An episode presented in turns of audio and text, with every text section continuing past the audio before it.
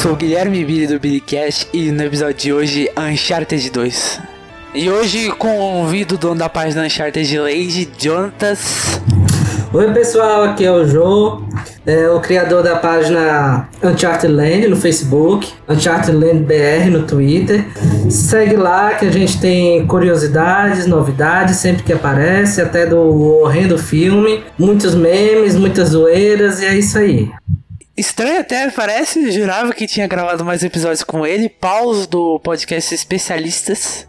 Pois é, esse sou eu. Sou Paulo Carvente, eu sou dono do podcast Especialistas, que é dedicado a futebol o esporte do povão. Participo também para falar de videogames do conquista.blog.br, onde a gente tem agora o Conquistalk. A gente fala semana, uma semana de jogos, outra semana de pauta livre. E tô aqui representando essa galerinha e com o meu projeto próprio. E, prete e pretendo participar de novos podcasts, né, Bailey? Como já foi em alguns passado recente. O Uncharted 2, ele volta dois anos depois. E dois anos, vocês acham que é um tempo curto para lançar logo uma sequência? Cara, eu acho que pra época, eu acho que era um tempo bom. Se bem dizer que teve muitas coisas que tiveram que ser apressadas, talvez, talvez acho que é um, te é, acho que é um tempo muito curto. Podia ter esperado um pouco. O que acontece muito com sequência no mundo dos videogames, é que ao contrário de filme, sequência de videogame normalmente é muito melhor do que o primeiro, né? Porque normalmente o primeiro jogo eles fazem com menos dinheiro, às vezes até como quase uma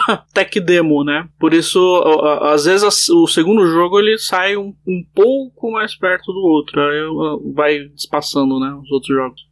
O Uncharted 2 ele volta com Drake novamente, Helena, o que a gente já conhecia de antes, Sully, só que há uma diferença. Ele saiu dois anos depois mas o Uncharted 1 vendeu muitíssimo bem com 6 milhões de cópias. Então, em 2009 ele já foi ele já, o Uncharted 2 ele foi anunciado entre aspas em 2008 já, com um trailerzinho do Drake todo ferido indo em direção a uma adaga toda mística. Ninguém tinha entendido nada, mas um ano depois já, já tinha saído do jogo.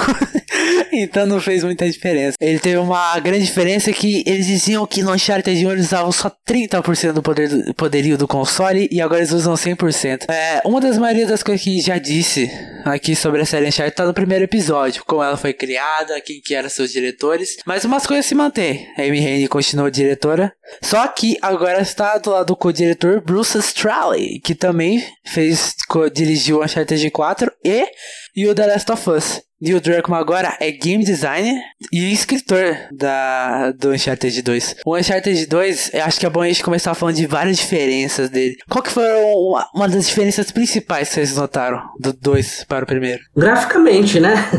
Graficamente eu acho que foi um grande salto. Tanto na parte de design, de cenário, quanto design de personagens, né? O primeiro jogo usava 80 frames de animação Enquanto no segundo jogo eles já usavam 564, né? Então, um, um pulo enorme de tecnologia de um jogo para o outro em, em dois anos. E eles também é, melhoraram muito o jeito de querer contar uma história, né? Que marca muito o Uncharted de todo mundo que joga é que ele é quase um filme jogável, né? Não que tem tanta cena scriptada ou cinemática assim, mas por causa da ação mesmo e como que ele vai desenvolvendo a história, né? Os personagens. No Uncharted 2, a história já começa com um flashback, estilo Tarantino, assim, né? Que é, não é tão comum assim em videogame. E isso que o Jonathan falou sobre a animação do jogo. As animações, vocês percebem que tem. Parece que ela está mais viva. É, no primeiro jogo, você via que ela tinha um, um pouquinho do tom cartoon. Era o Drake sendo engraçadão sempre, dando, aquela, dando aquelas tiradas, né? Sempre com, com os antagonistas, com o Sully, o, o mentor e o. Já no Uncharted 2 é uma gama muito maior de arcos, de personagens, de cenários. O Uncharted 1 ele se passa totalmente só na selva, pelo que a gente teorizou no primeiro episódio venezuelano era cansativo visualmente. Se olhava pra esquerda, mato. O que, que é aquele mato? Verde. Daí tinha os trocos, né? É isso. No 2, por exemplo, que se passa na floresta de Borneo, você vê que tinha diversas plantas. Você via que, pô, o sol entre as árvores passando assim. Você via que não é, eram estruturas que, por exemplo, o Drake falava: Não consigo passar por aqui. Ele tinha que ir lá atacar uma pedra pro Sullivan, tinha que pegar uma. É, tinha as escadas, né, da, da exploração do Lazarevich. Parecia muito mais natural. Isso eu acho que foi uma das grandes diferenças do primeiro jogo. Mas no segundo, você vê que agora o stealth foi colocado. Ainda, sabe, não é aquilo tudo, mas já é uma mudança bem da hora.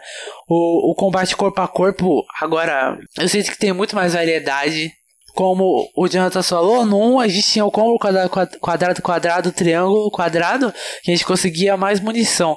E o inimigo não revidava, não fazia nada. No 2, por exemplo, se você bate no inimigo, ele tem a chance de revidar, e você tem que apertar triângulo na hora, como se fosse um parry, e você é, ele fica em slow motion para você poder desferir o golpe na hora certa no, no cara, né? Derrubar ele.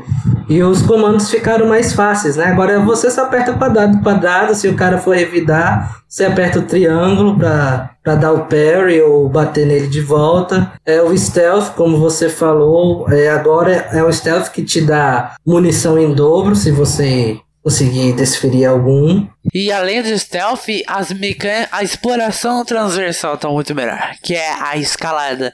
Tanto que tem partes do jogo só dedicada à escalada, como ele e a Chloe, né, fazendo aquele puzzle, entre aspas, do, dos espelhos. É, tem aquela outra parte também do Nepal. E você vê que agora o que a gente criticava bastante no primeiro, que parecia um RTS. Os inimigos ficavam posicionados em tal lugar, você em tal lugar. Tinha quatro meia dúzia de pedras para você se esconder No 2, se você notar, aquilo era um monastério. Então tem pedaços de madeira jogado, tem uns botijões de gás jogados por ali, uns concreto caído e tipo, você se virava para tentar se adaptar àquele lugar e aconteceu o combate. Isso dá uma sensação muito melhor, principalmente pelo combate.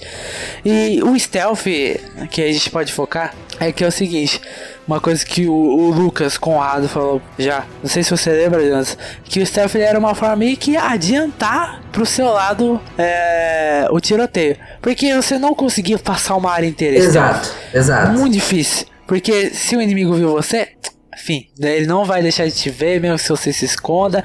Todos, e se um te viu, todos vão ficar alerta de uma vez. Não tem, não tem coisas simples de stealth, que é você poder manipular o inimigo chamando ele com assovio, tacando uma pedra. Não tem aquela. Como que chama? Que tem no Far Cry, sabe? Quando o inimigo te avista, vai subindo uma barra. Quando ela chega no máximo, o inimigo te avistou e alerta todo mundo. Grau, grau de percepção, né? E então ainda era um, era um stealth bem básico, mas eu já achava muito maneiro, sabe?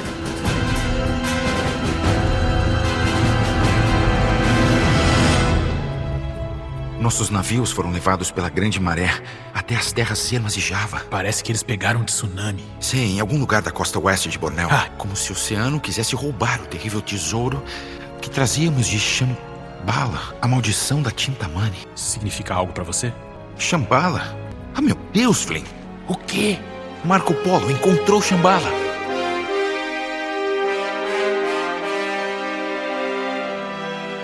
Nathan Drake está de volta com Nolan North, Helena Fisher na voz de Emily Rose, Victor Sullivan na voz de Richard McGonagall. E nós temos também Robin Akin Downes, mas desta vez dublando, aliás, não dublando, fazendo mocap de um novo, de um novo personagem. Nós temos também Claudia Black fazendo sua estreia na série com a magnífica Chloe Fraser, Steve Valentine, Harry Flynn, o Graham McTavish fazendo o icônico Zoran Lazarevich e o René Abejonois fazendo Carl Schaefer. Infelizmente o René faleceu esse ano passado, né? Nossas condolências para ele, foi um, um grande ator, também trabalhou em Star Trek. Infelizmente nós tivemos essa grande perda ano passado. E esses novos personagens vêm pra nova trama. Envolveria muitos arcos e muita ação. Você poderia dar uma sinopse pra gente, Paulo? O novo Uncharted, esse Uncharted 2, ele vem trazendo, como você tem no começo, várias diferenças. Primeiro que ele tá com uma linguagem cinematográfica muito melhor do que o primeiro. Ele começa numa situação de trás para frente, né? É, o Nathan começa num, num trem de ponta cabeça, ele escala esse trem, tá ferido quase mortalmente, e você só pergunta, nossa, mas o que que tá acontecendo? Eles tiveram muito cuidado de fazer o jogo de uma maneira em que ele possa apresentar personagens novos, te surpreender depois com personagens que já apareceram, né? e pegar a gente que tava jogando pela primeira vez o jogo, que eles têm que fazer um jogo um pouco mais inclusivo, né? Trazendo mais uma história nova. O Uncharted ele tem muito disso, né? Trazer uma história bem aberta, sem muito dizer quanto tempo depois ele se passa depois do outro, em que lugar do espaço-tempo que eles estão, só focado na, na aventura em si. O Nathan Drake ele tá no litoral, tá lá em dica de férias, ele é abordado por Flynn, que é o, o, o, novo personagem que dá a entender que eles já se conheciam há algum tempo. E ele traz ali uma, uma coisa que ele tá falando que tá trabalhando para um cliente. Que o objetivo é roubar um museu em Istambul, onde eles iam, na verdade, roubar uma lamparina. E tinha a ver, já cita ali que tinha a ver com as coisas de Marco Polo, né? O Nathan Drake ele não aceita num primeiro momento essa quest, porque ele essa aventura, porque ele fala que é muito arriscado, que pode ser preso. Aí eles introduzem a Chloe, né? Mulher exuberante, sensual, com todas as características que eles colocaram dela na primeira vez no jogo. E junto com a, com a Chloe, eles convencem, né, o, o, Drake a participar. E o Drake, com a capacidade sagacidade dele, já vai tirando mais coisas. Porque ele é um, um, um estudioso e, e, ladrão melhor do que o Flynn, né? Ele, ele traz algumas coisas pro Flynn que ele mesmo não sabia.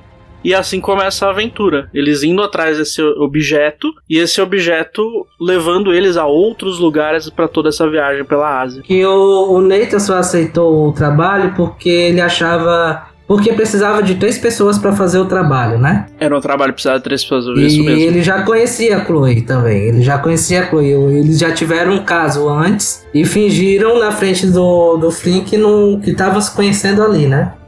O Drake ele é muito melhor bandido que o Flynn, por isso que ele basicamente. De ladrão, acho que ele é pau a pau.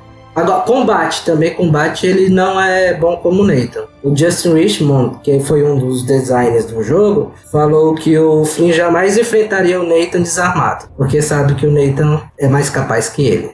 Então, literalmente, o Drake, a Chloe e o Flynn, eles, eles embarcam em direção ao museu em busca da lamparina de Kublai Khan. Até agora vocês não, você não sabe quem que é o cara que pediu, né, essa lamparina, só fala que ele ofereceu muito dinheiro para isso e eles queriam passar a perna nele. Chegando lá, eles vê que a lamparina não tem nada demais, o Drake vai lá, quebra ela e vê que tem resina e um papel. Ele queima a resina e vê que no papel tem um mapa e algumas inscrições. Sim, explica ali onde, onde exatamente por onde o Marco Polo passou, porque o, o que meio que convence a galera de que o Nathan Drake era o cara certo, apesar deles já saberem, é que o Drake ele é muito melhor historiador que o Flynn. E ele explica essa história do Marco Polo, de que ele faz a, a fez a viagem, né? Voltando da, da China pra Índia. E ele veio com um monte de navios, acho que oito navios, né? E chegou só com Veio com uma frota, chegou com um navio só na Índia e falou que tudo bem, beleza, como se nada tivesse acontecido. É, foi a partir desse mapinha aí que eles chegaram em Borneo a, depois que o. Logo depois que o Drake fala isso, ele larga o Drake pra trás e ainda dá um tiro em tudo para os guardinhos ir atrás dele. E esse mapa dá pra um local. O Harry vai embora, deixa o junto, tá delirando, né? Quando a gente encontra ele na prisão, ele tava falando sozinho com as próprias mãos. Não, o Nate sempre fala sozinho, né? Você tem que levar isso em conta. Ele tava brincando, que o cara, apesar cara é palhaço, né? O cara é palhaço e acho que não tem. Dificilmente tem hora ruim para ele, né? Chega o Sully, né? Que até agora não tinha aparecido no jogo junto com a Chloe o Sully, já que eles têm todas as pistas e a Chloe volta para ele, consegue tirar ele da prisão, eles vão para o Bornel, né? Onde teria encalhado todos os navios que do Marco Polo, né? De toda a frota dele, que teriam voltado de Shambhala. E a gente é apresentado ao vilão do jogo, que é o Zoran Lazarevich. Gente só sabe que ele parece que ele é dono de alguma milícia, né? Todos os carinhas que você mata no jogo são. Como, como que se pode chamar? Mercenários. Isso, mercenários do Zoran Lazarevich. E ele tem a cara toda queimada, né? Tem uma, uma escopeta de cano duplo é, atrás das costas, uma faca do lado do pescoço. O maior vilão de Uncharted. Disparado. É que o, o cara, ele é ex, ele é ex-soldado da inteligência soviética, né? Ele sofreu um atentado de morte na época e foi, é por isso que ele tem aquela, as marcas no rosto. Ele sobreviveu, como ele era soldado da inteligência, então ele tem noção dos tesouros de Marco Polo, né?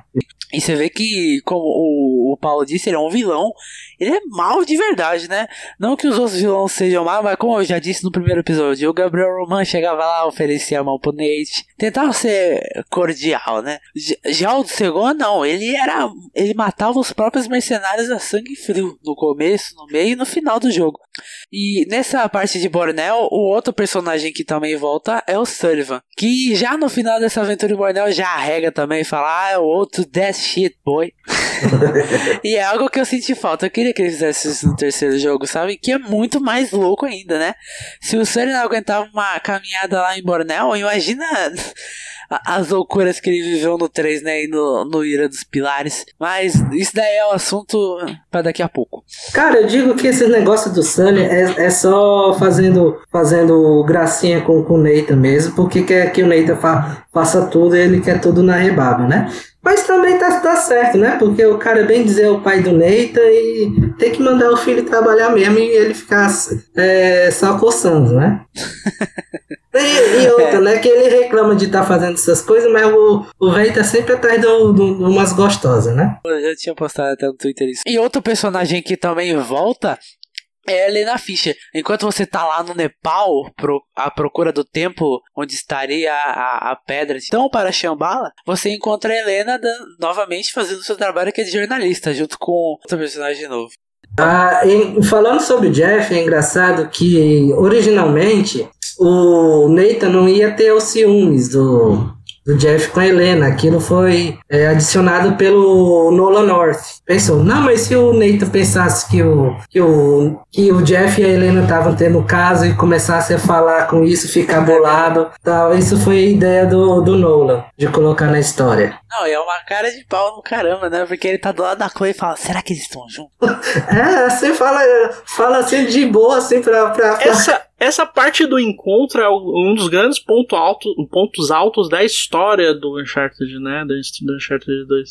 Porque o Nathan, desde o começo, ele, ele já conhece a Chloe antes, já teve caso com ela, está tendo um caso com ela, enquanto ela está chifrando, né? O Jeff o, o, Jeff não, o, o Flynn com, com o Nathan. E ela gosta do Nathan, no final das contas, né? Aí eles encontram a Helena lá na, no Nepal. Ela trabalha como correspondente internacional, e é porque ela tá caçando o Lazarevich, né? Que o Lazarevich é dado como morto pela política internacional. Ela, como jornalista, tá lá querendo dar o furo dela, que afinal de contas ela vive disso, né?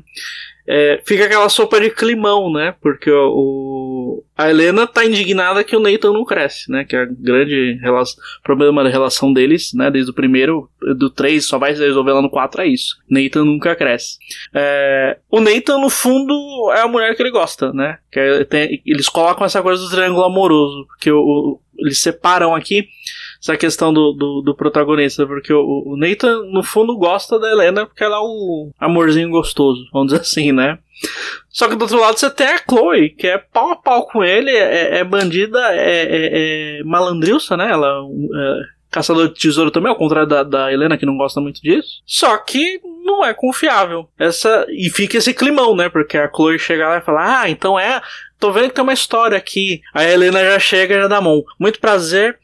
Helena, a, a anterior. É, uma coisa para acrescentar: no original, a Helena diz Helena Fischer, modelo do ano passado. que isso, que isso também foi acrescentado pela própria Emily, Emily Rose. Isso foi ideia dela também. Então, a Chloe também foi criada tendo em base o, o próprio Nathan, que era para ela mostrar uma parte mais obscura do Nathan, como se ela fosse uma contraparte do próprio Nathan. Essa era a ideia, tanto da Chloe quanto do Flynn também. Você vê que o, ambos são ladrões, mas eles não têm assim uma uma, uma certa moral como o Nathan tem, né? não tem um certo moral, um certo cuidado como o Neito tem. Isso era para mostrar também uma contraparte do nosso protagonista. É, isso mesmo, Jonathan, principalmente por causa que é a honra entre ladrões, né? E o que acaba se perdendo, porque eu, uma coisa que a gente pode dizer aqui é o texto de Uncharted 2, como ele é bem feito, né? Minha Nossa Senhora, é, quando você joga o primeiro e vai pro segundo, você vê a diferença, como eles têm um arco, como os personagens evoluem. É, obviamente esse podcast vai ter spoilers, então, eu acho que uma das primeiras evoluções que eu percebo é o seguinte: Chloe e Nathan. Como o Jonathan disse, eles parecem ser a mesma coisa, têm, eles são ladrões, e eles, eles têm, né, semelhança, só que ao mesmo tempo há uma desconfiança. Por causa que a Chloe, a primeira coisa que, que eles fazem é assim. A primeira coisa que o Nate fala quando ele desencosta, te vejo depois, hein? Dela, beleza. O que, que ela faz? Vai embora com o Harry. Só que o Nathan fala, ah, não foi bem assim, não sei o que, daí salva ele da prisão. Beleza, eu confio em você de volta. Estamos lá no Nepal salvando a Helena e o Jeff no meio daquela guerra civil. Além de guerra civil, o Lazarevich tacando fogo em todos os tempos e caçando a Helena e todo mundo. O que a Chloe faz? Deixa eles pra trás e o Zoran e o Lazarevich ainda mata o Jeff. Daí você já fica mais desconfiado de novo. Só que você vai atrás dela. E quando você vai atrás dela, ela não quer ficar com você e disse pra deixar ela pra trás. Daí no próximo encontro, você pega a daga dela e, e o Drake muito muito grosso, né? Ele fala: Ah, você se vira pra dar desculpa ao Lazarevich, essa adaga é minha. Na verdade, o Lazarevich tenta matar ela depois. Né? Eu... Não, o Lazarevich ele descobre, no caso. Por isso que ele pega a, a Chloe como refém para fazer barganha com o Nathan, né? Ele descobre. É Exato. bem quando eles entram em Shambhala mesmo, né? Exato. Não, e tem muitas coisas interessantes aí que você falou, porque o Flynn já tava desconfiando também. Quando, ali quando ele encontra a Chloe com o Nathan, na hora que eles matam o Jeff, o Flynn já tava desconfiando. Você vê quando a Helena e o Nathan fogem, que eles pegam o binóculo, olha lá pro trem pra, e vê lá o Chloe brigando. Mas lá na frente, depois você vê que quando o Lazarevich chega e ameaça o Flynn de morte, porque o Flynn não tava descobrindo as peças, né? O Flynn e a Chloe ali já estão de boas de novo, né? E antes ainda por cima, quando lá no trem, que o, Nathan se encontra com a Chloe, a Chloe manda ele embora, o Flynn chega atirando no Nathan e a Chloe ajuda o, o Nathan a escapar, né? Então fica aquele negócio, o Flynn tá, o Flynn tá sendo corno manso.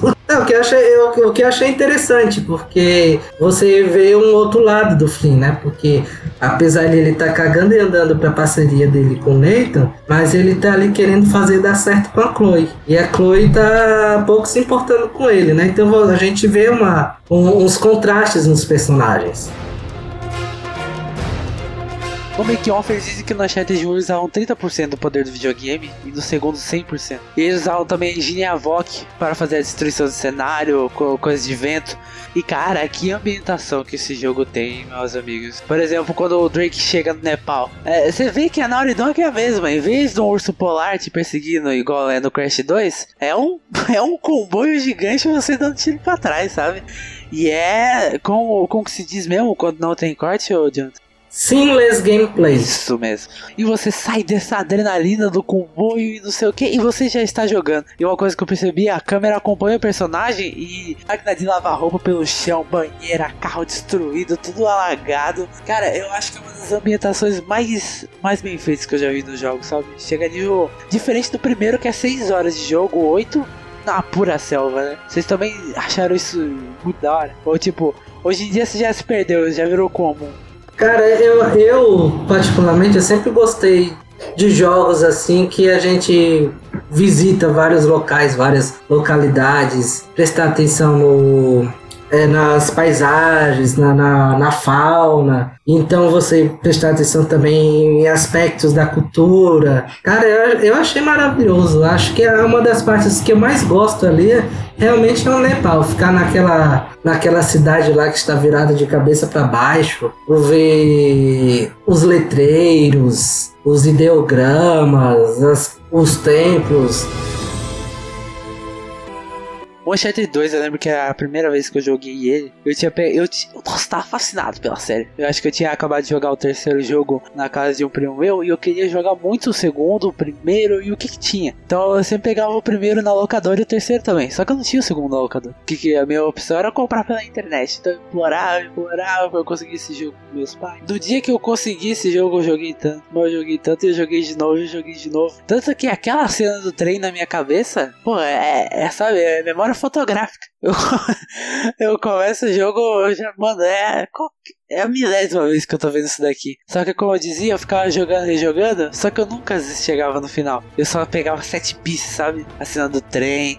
Nossa, é, é, era genial. Como experiência, eu acho que o Uncharted 2 ele consegue fazer muito bem tudo que o 1 tentava fazer. Eu acho que ele melhora em texto, melhora no combate, melhora no tiroteio. Porra, cenários é, é genial aquilo, sabe? Cada arco que cada personagem tem, variedade de personagens. É uma evolução, é um salto muito grande. Principalmente para dois anos, certo? E, e na época que eu peguei ele, se eu me engano, eu acho que eu não, não tinha internet no PlayStation 3 e eu não conseguia jogar o multiplayer dele. Mas se você for notar, uma das coisas que as pessoas mais queriam no Uncharted 1 era é, que as pessoas mais eram contra no Uncharted 1 era que jogou às 6 horas, é isso, terminou. Não tem mais o que fazer. É, não lembro se no Uncharted 1 tinha aqueles modos tipo de, de bônus, sabe? De colocar as em gravidade, mudar as cores. Tinha isso? Não, tinha não. E é uma coisa que adicionaram do 2. E no 2 ele tinha esses bônus que mudavam a, a, gameplay, né? Por exemplo, deixar sem gravidade. Então o inimigo morreu, ele sai flutuando. Jogou uma granada, tudo sai explodindo. Você podia summonar armas, né? Direto na sua mão, colocá-las com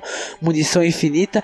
Que para mim aumentou demais o fator replay. E além de ter é, aumentar a vida útil, né? Todos esses bônus, também tinha um multiplayer do jogo. Que fechou esse ano. Não, ano passado, né? Já estamos em 2020. Que fechou os servidores ano passado. Ele ele veio praticamente como uma resposta à crítica que o pessoal tinha da pouca vida útil do Uncharted 1. Eu não joguei muito do 2. Eu lembro que eu acho que eu devo ter, sei lá, umas 3 horas. Eu acho que eu cheguei até um nível 30, alguma coisa assim. Mas eu lembro dele ser muito divertido. Principalmente porque ele era muito rápido. Tipo, já spawnava todo mundo e todo mundo usava lança-granada, que era a arma mais, né, forte do jogo. Pegou, matou. E ainda tinha veículos. Nossa, se o cara tá escondendo atrás de um carro, sem chance pra ele. Cara, eu vou dizer, eu nunca fui muito, nunca muito, nunca fui muito de multiplayer, né? Então na época eu fiquei meio assim, jogo, não jogo, jogo, não jogo. Ah, mas eu quero fazer 100%, vou jogar, vou ver aqui mesmo mesmo sendo noob. Então, eu até eu gostei, incrivelmente eu gostei pra caramba. Tinha os sete modos competitivos, né? O mata-mata, eliminação, que todo mundo já conhece. Aí tinha o reação em cadeia, rei da colina, o turf war, que davam mais pontos, esses modos era mais complicado, só que eles davam mais pontos, ajudava mais você a aumentar de nível. E, também tinha os troféus de, desses modos, então eu tive que jogar de qualquer jeito. Aí peguei os troféus já já caí fora deles e fiquei mais no mata-mata e no cooperativo. Para mim o cooperativo dele que era maravilhoso. E umas coisas também interessantes desse multiplayer é que ele teve vários DLCs. DLCs que adicionaram personagens de outros jogos. Teve o Sex e o High, High Rest do Killzone 2. Cara, e a, a, minha experiência no Uncharted 2 foi, foi, foi muito. Foi bem complexa, porque assim, eu tinha uma, tinha uma pessoa que me deu o Uncharted 2 de presente e eu comecei a jogar. Assim que eu comecei a jogar, falei, nossa, esse jogo é muito da hora. Eu preciso começar pelo primeiro. Aí eu comprei o primeiro, para depois ir pro Uncharted 2. Aí que eu voltei pro 2, cara, magnífico. E aliás, foi por causa desse carisma dos personagens que o mundo dos jogos passou a trabalhar mais nas personalidades do, de seus personagens, né? E fazer o roteiro mais voltado para os personagens. Porque o Uncharted foi o, o top dos tops. O que eles pegaram no Uncharted 1, eles melhoraram 100% pro Uncharted 2. Meu, meu contato com Uncharted 2 foi como né, do Nathan Drake Collection, porque eu não tive nem PS2 nem PS3, eu era PC, PC Master Race, né? Então não, não joguei esses consoles, na verdade é isso. Pra mim, console era perda de tempo, porque o, o PC, aquelas histórias que todo mundo já sabe, ah não, o PC já tem uma capacidade absurda, não sei o que. Eu nem sabia que nos consoles estavam saindo os melhores jogos, a verdade era essa, né? Então quando eles anunciaram naquela E3 o Uncharted 4 com aquela demo inacreditável, né? Na, que até trava o controle, né? Do cara no começo, tem até a achievement disso. Quando eu vi aquela, nossa, mas eu preciso saber. Você joga demais, eu preciso saber do, dos demais, né? E todo mundo saiu falando, Uncharted, Uncharted, Uncharted, Uncharted. Aí quando saiu a Nathan Collection, pimba, adquiri e joguei eles na sequência. No caso do 2, disparadamente é o, a diferença dele pro, pro 1 eu achei brutal, né? Principalmente nos segmentos de ação, coisa que no, no. No Uncharted 4 até vai ter, mas acho que no 2 eles fizeram como um filme de ação mesmo, né? O 4 ele é mais um filme de aventura. No 2 eles fizeram como um filme voltado dessa, aquela parte da, da do helicóptero, né? Que derruba um prédio inteiro em cima de você. Aquela parte que você tá com a Helena perseguindo os caras com, com o Jeep, inacreditável também. Então, pra, pra mim, a minha experiência foi assim, nossa, eu, a experiência boa que eu tive de ter visto depois é que assim, eu vi um, beleza, ah, isso aqui aparece no Uncharted, é, é Uncharted, né? O 2, ele cimentou, vamos dizer assim, o que, que é Uncharted, né? Muita coisa dali. É, aquele segmento de Crash Bandicoot, né? Porque o, Naughty Dog fez o Crash Bandicoot, né? No 2 eles fazem isso direto, você tem que ficar correndo com a câmera invertida, desviando das coisas, tomando tiro. Eles usaram abusaram várias vezes isso no 2. Isso eu achei fantástico, porque tudo foi cimentado ali. Pô, Uncharted 2, cara, do nada você atirava no carinha com um RPG, ele atirava no chão, caiu um prédio de mais de 100 metros, cara, na sua frente enquanto o jogo tá rodando. Eu achava isso muito genial. É muito genial. E tem uns quatro capítulos, né? Uns três capítulos que é só no trem em movimento também, que é genial. É, pô, enquanto tem um helicóptero, você tá num trem em movimento, enquanto tem três mercenários tirando em você. É umas coisas muito absurdas. Isso, esse jogo saiu há 11 anos atrás, né? É. E, e, os bo as boss battles desse, desse jogo é inacreditável, é muito difícil. No Crushing eu nem quero imaginar como é que eu, não, que eu nem tive coragem de jogar no Crushing, né? Achei fácil, não achei nada mais não. Você não, não, achou muito ferrado no, no, no Crushing? O, o teu boss do, do trem que não morre nem ferrando. É aquele cara lá que é o Draza. Draza, que você ah. precisa ir na porrada. É aquele, ele lá é zoado, viu? Que é difícil. Aliás, o Draza, você leva uma porrada do Draza, você, você já tá ali no, no fundo. Pelo menos no Crush. Não, eu achei da hora o Lazarevich. Boss fight genial, assim. É o, pior, é, o, é, é, o pior último boss, eu acho. O, o, o Reif é difícil pra caramba, né? Você tem que ficar. Porque ele tem aquela coisa do, do, do você ficar mudando o botão, né? Mas o, o Lazarevich é. É porque ele é basicamente, praticamente imortal, né? Até você se ligar o que você tem que fazer, já morreu pelo menos umas duas vezes. Só que é um negócio, o cara, o cara, ele anda rápido e ele vai ficando mais difícil porque ele vai te jogar umas três granadas que bem dizer teleguiada, né? É, na, na parte do, da história, basicamente, é aí o que, que acontece, né? O, eles estão sempre atrás de um novo item, né? Aí eles vão até do, de Istambul, eles vão para Bornel. Lá em Bornel eles descobrem que Marco Polo sabia da, de Shambhala, da, da Pedra de Tintamani. Aí tem aquela coisa do, do da resina, do, do, todo o exército praticamente ele ter morrido. Aí eles des, descobrem a, a adaga, né? Que, que na verdade vai ser a, a chave que vai conduzir eles por todo lugar. Porque a adaga ela serve como chave para ser usada no Nepal Exatamente. Para ser usada no Nepal para revelar a localização da onde tá Shambhala e ela serve para abrir no final das contas e com isso vai se descobrindo o que, que realmente significava a pedra Tintamani. No, no, todo mundo pensa que é uma pedra preciosa né? Então é o seguinte a adaga é usada para o passaporte dourado não sei o que então tem várias portinhas do jogo lugar que você enfia a adaga você gira né? Tem várias escrituras e parece ter muito da religião do hinduísmo né em cima dela e da terra de Shambhala. Só que só no Uncharted que ela é retratada como uma terra física, né? É, a, da religião hinduísta tem a pedra Tintamani, só que também ela não era uma pedra preciosa, né? Uma, uma safira ou algo do tipo, um rubi. Era mais significa a luz, né? E tudo a religião budista gira em torno disso, né? Você encontra a paz, a luz. Tanto que Shambhala dizia ser a cidade da luz. E no Uncharted 2 era mais uma cidade normal. E lá tinha os guardiões, né? Que não dá pra entender direito o que, que eles são. Se eles são, é, tipo, só o povo que morava nessa terra. E parece que foi igual o Uncharted 1, teve várias expedições para ela. Uma delas você descobre que foi pelo Carl Schaefer, né? Que era o, um ancião do, uma, do, do pessoal que morava no Himalaia. Oi? Não, ex-nazista. Ele, pelo que dá pra entender, né? Ah, você. Vamos, vamos dar contexto. É, você precisava ir no Nepal no Himalaia, né? Você tinha encontrado a daga, o que só faltava era você ter ir em direção. Vocês, você e a Chloe descobrem a localização no meio do Himalaia fazendo aquele puzzle de escalada. Que envolvia uma adaga gigante e aquele demônio da boca aberta. Não sei se vocês notam, mas tem uma, uma o símbolo da Dharma e dois bodezinhos do lado, embaixo dessa, desses, dessas catacumbazinhas. Vocês já perceberam isso? A Dharma era meio que um símbolo sagrado, né, dos, dos budistas. E ela e esse formato, né, circular com três coisas que tá na bandeira da Índia também, é onde você coloca a adaga, né, várias vezes e é representado várias vezes no jogo quando você vai lá do trem, como o Jonathan já falou, você fica encurralado pela, pelo Harry. E a única opção do Drake é atirar nos botijões que acaba descarrilhando o trem e voltando pro começo do flashback do jogo. Onde tem, você tá naquele trem descarrilhado, você tem que subir tudo, enfrentar os mercenários, você procura pela daga, né?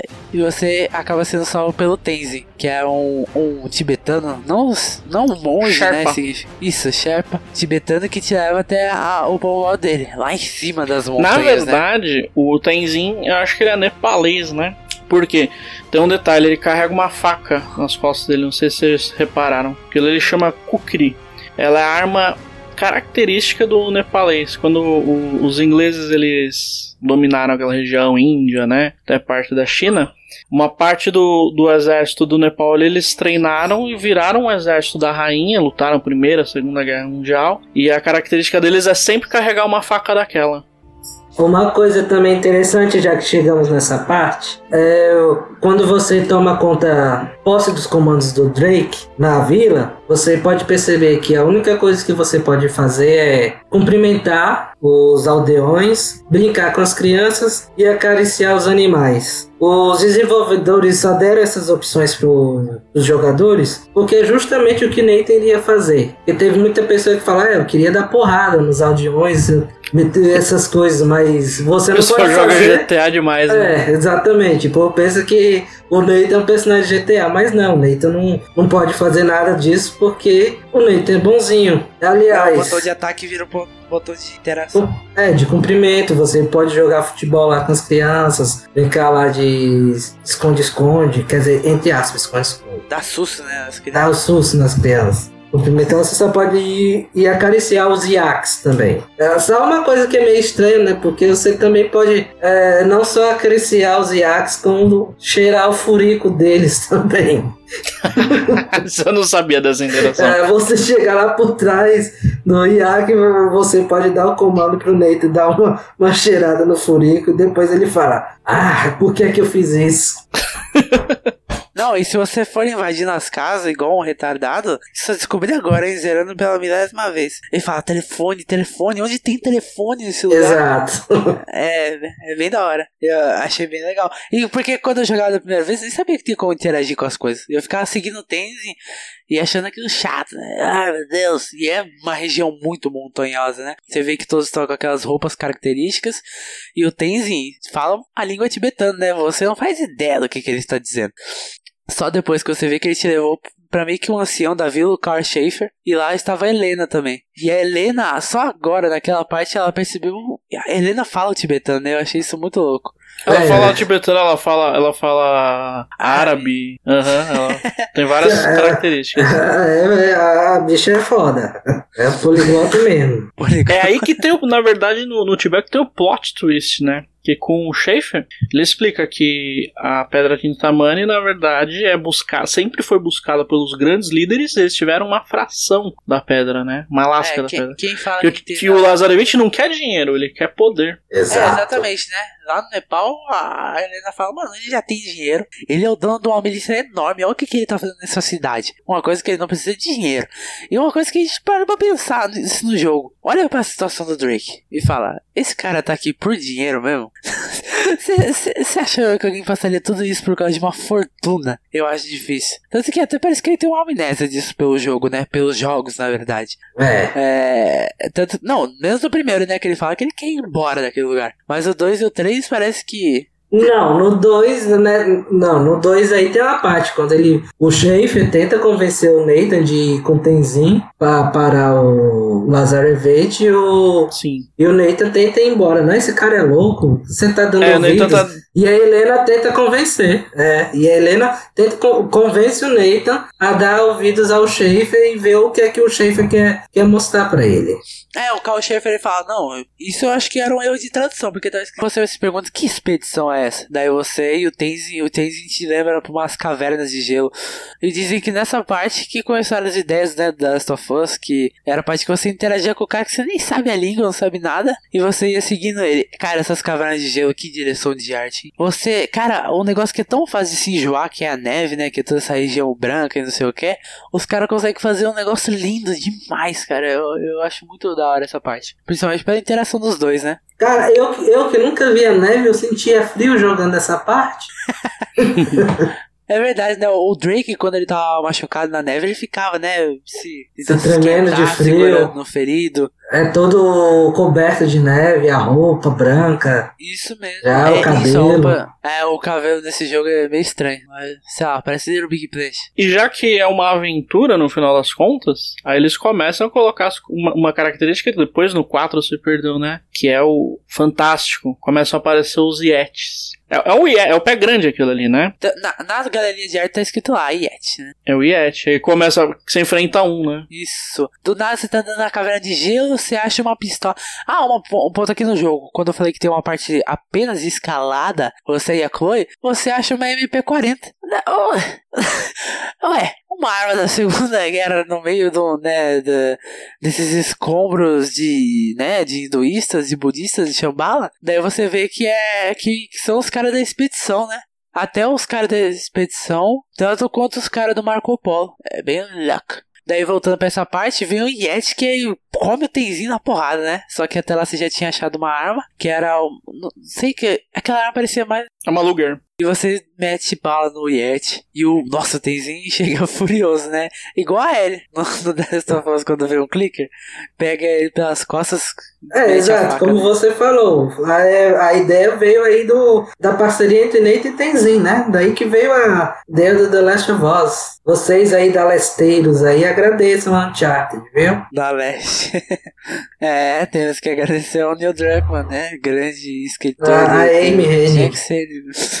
Neil Druckmann até, até hoje penando pra ganhar os tantos de prêmio que a Amy já ganhou.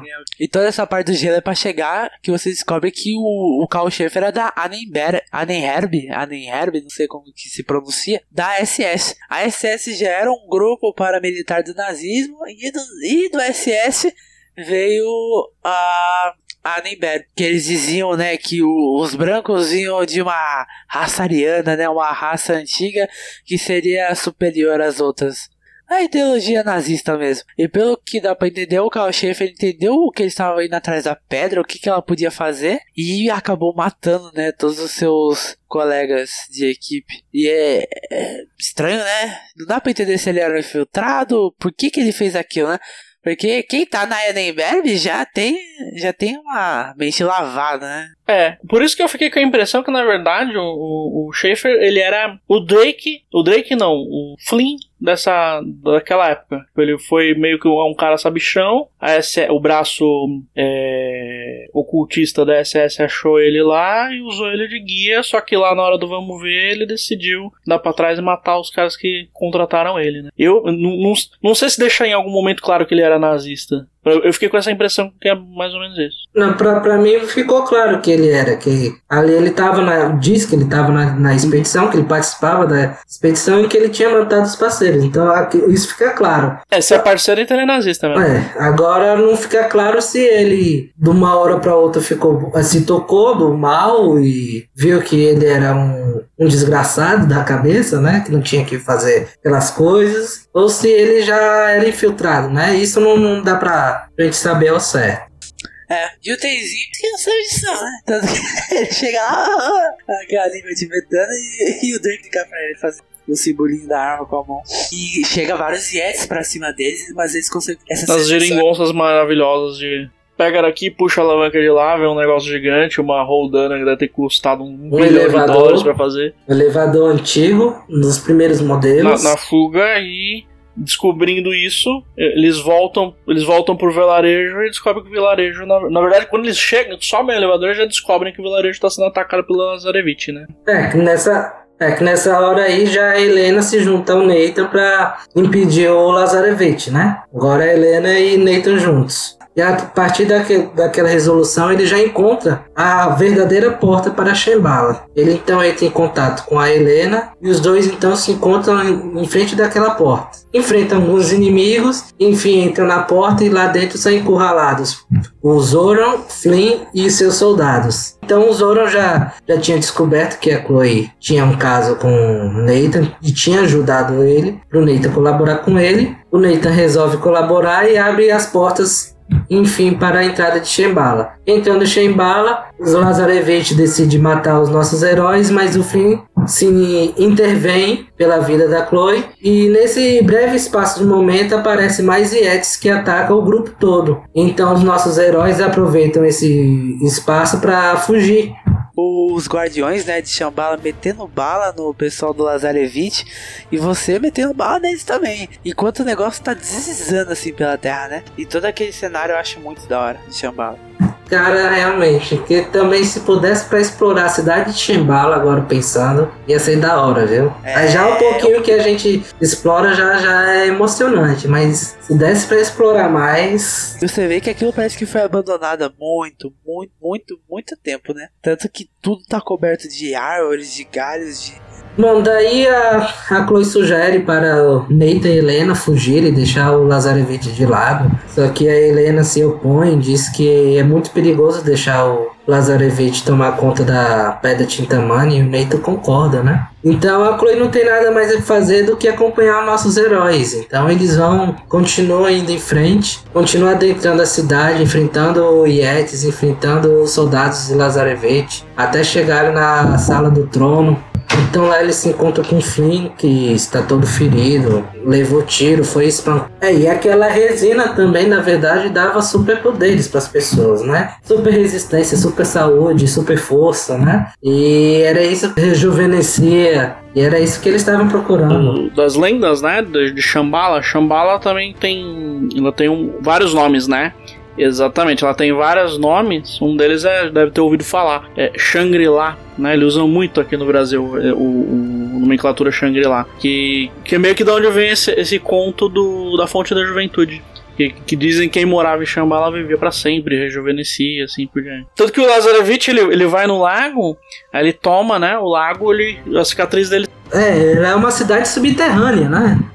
Cara, mas, mas é, é uma coisa interessante de pensar, porque se você for pensar, a Shambhala é uma, uma cidade enorme e era subterrânea, subterrânea dentro de, como você falou, de uma montanha. Então é como se ela não existisse no nosso plano real, né? Se você for parar pra pensar, é uma cidade mística. É, Porque ela... parte, como é que chama? É... é isso que você falou, parte mística, fantástica do jogo. Porque ela tem céu, como que ninguém nunca viu de, com radar, né? Tem isso também. Dizem que, é, na verdade, aquela árvore era só uma representação, que a árvore de verdade estava tomando tudo, né? E provavelmente o Lazarevich já estava lá. O Flynn aparece todo ferrado. De... O Lazarevich deixou um presente para ele, que era a granada tava sem pino. Ele tava segurando até ali. Só que ele já tava preso a morrer. Ele só largou a granada. E a Helena sai toda ferrada, né, cara? Minha nossa senhora, é. A primeira vez que eu vi aquilo, eu fiquei chocado. Eu não lembrava quando eu joguei o remaster, sabe? Eu fiquei, ué, meu Deus do céu, a Helena vai morrer. Tanto que ela fica desacordada, né? E a partir daí, a Chloe tem o dever de levar a Helena enquanto o Drake ia sozinho atrás do Lazarevich. E a Chloe até fala, né? Isso é suicídio, que não sei o que, que loucura, não vai dar certo isso aí não. Olha o tanto de cara que tem. Tanto que tem os dois corredores do jogo que é só inimigo bombado vindo atrás de você, né, cara? Você usa aquelas bestas de ouro, né? Do, dos Guardiões de Shambhala, que são meio que uns caras muito fortes, gigantescos, né? Azul, que usam meio que umas roupas meio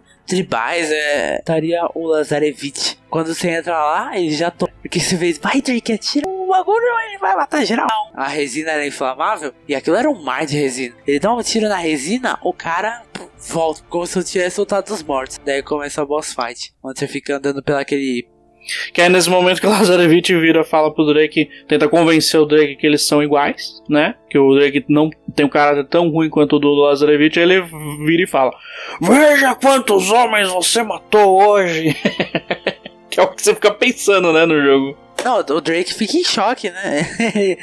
Ele fica com a arma na mão e você pensa, você não vai atirar, né, Drake? Você sabe como que é o negócio. Daí o diretor inventou, Dave Haney, né, na verdade, inventou de colocar os guardiões atrás e o Drake só fugir enquanto a cidade inteira explode e você vai correndo pelaquela ponte com a câmera virada no peito dele, é o estilo Crash Bandicoot. Cara, aquilo é sensacional, né, mano? A cidade inteira explode, o negócio cai em tempo real, assim. Eu recomendo vocês ver. Eu não sei se eu tenho GIF, mas ver, sei lá, Uncharted 2 Final é um negócio sensacional, assim. Como que eles conseguiram fazer aquilo? E você volta pra Chloe e para Helena. Daí você vê que ela não morreu de verdade e vocês conseguem. E a câmera só volta pro Drake e o Tenzin rezando, junto com aquele, aquele negocinho que o Chaves usa pra zoar o Kiko. Sei lá qual, que é aquele objeto. E, da, e cara, todo mundo parou pensar: Meu Deus, ele não morreu, eles estão rezando, né? Daí só aparece a Chloe e ela fala: Ah, mano, volta pra ela, vai, eu tô indo embora. Daí você vê que o Sully volta, né? Depois da última vez que você viu ele lá em Bornel, junto com a Helena. E é o final de Uncharted 2. Ó, novamente uma cidade perdida, né? E mais um tesouro perdido. E é isso. Agora a gente só vai voltar em 2011, Uncharted 3. Falar mais um pouco do passado.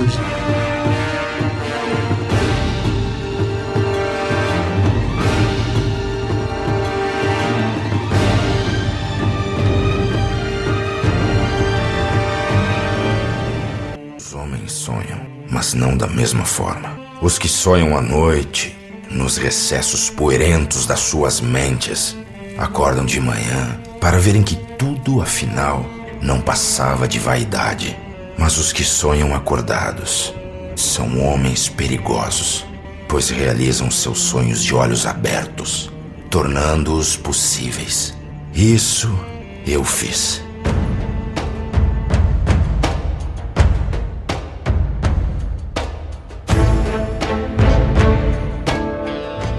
Voltamos agora com Uncharted 3, lançado em 2011 para o PlayStation 3, remasterizado junto com os outros dois jogos em 2015.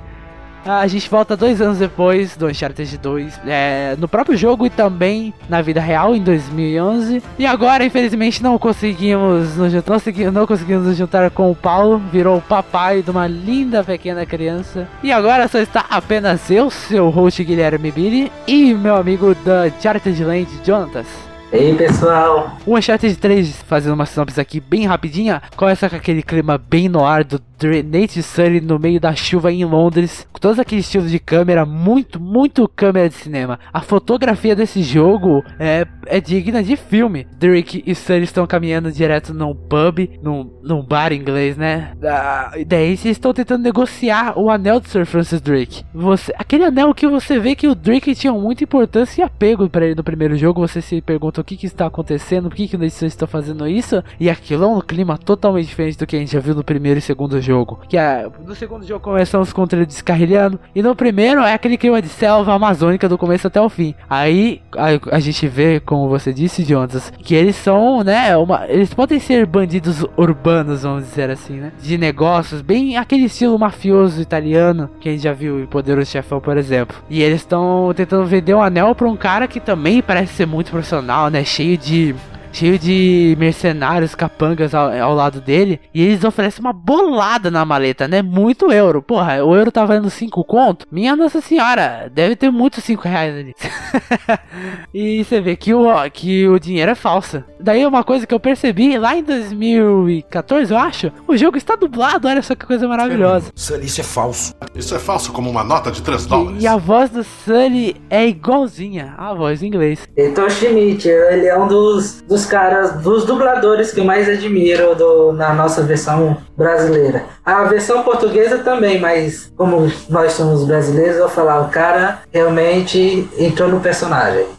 Ah, sim. E o Drake, ele tinha uma voz que ele parecia mais novo, mas que ele parecia mais malandro, né? E a sinopse continua e eles porra, vê tudo daquela e começa uma puta combate e começa uma puta treta no bar, né? Até começa aquela briga que você não sabe de onde começa, mas vamos entrar no meio, sabe, de bar. É, isso acontece bastante daqui, Velho Oeste. Do nada começou uma briga no bar. Nem conheço esse cara, não ligo. Vou dar uma, vou dar uma tacada de sinuca na, na cabeça do cara. Não faço a mínima ideia de quem é ele, mas tá causando confusão. Tanto que o dono do bar no começo ele fala: Ô, oh, gente, vamos fazer isso não. E ele entra né, no meio da briga depois. E daí você vê que o Drake, né? Agora ele sabe muito mais. O, o combate está muito mais diverso do que no 2. E eles até interagem com o cenário dessa vez. O Drake e o Sully eles interagem no meio do combate. No final disso, eles acabam saindo do bar, indo até um beco, onde chega uma moça de preto e vários. dentro de um carro preto, né? Daí o Drake vai atrás e ele acaba sendo encurralado por essa moça e os homens de preto. Dessa moça pega o seu anel à força, né? Não importa o que diz. Tanto que o, o, o homem que você estava tentando vender seu anel também te ameaça, né? Que isso não é, não é, não é brincadeira, não, rapaz. O que, que você tá fazendo? E ela pega seu anel à força e, pelo que dá pra entender, os Drake e o Sully tomam um tiro de um dos mercenários. E daí você volta. Olha que coisa mais linda, né? Que isso daí é muito cinema. Flashback com o Drake com 12 aninhos na Colômbia, Cartagena.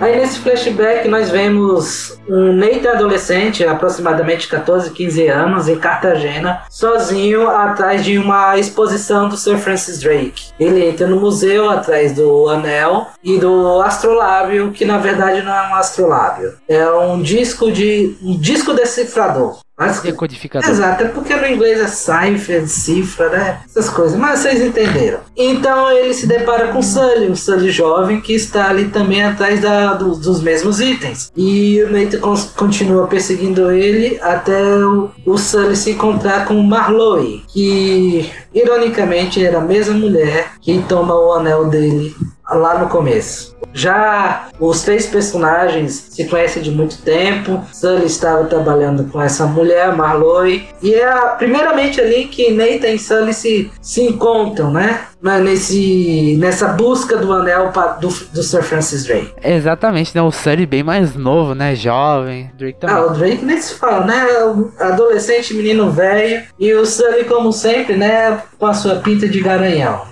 Nisso então, aí o Nathan entra no museu fechado, tenta roubar o anel e o decodificador, e lá ele é abordado pelo Sully e pela Marlowe. É, a Marlowe então o, obriga a entregar os itens, o Nathan se recusa, Sully impede, surge uma amizade, porque o, Sully troca o seu trabalho e troca o seu, podemos dizer assim, amor para salvar aquele garoto, né? E bem dizer, podemos dizer que a partir daí Sully adota o Nathan. Exatamente, eles trocam um babo, um prato, né? Um PFzão, enquanto o Sully e o Drake se conversam, né? Mas, mano, por que, que você tá atrás desse anel e esse outro lado? O que, que isso significa? E o Drake joga aquele pau furado. Ah, não, porque, né? É coisa da família. Isso, exatamente. Aí é mais tratado sobre essa relação de, né, sensei, protagonista, né? Que no primeiro jogo a gente não via muito, no segundo também, e é no 3 ele é bem abordado. Porque no segundo jogo,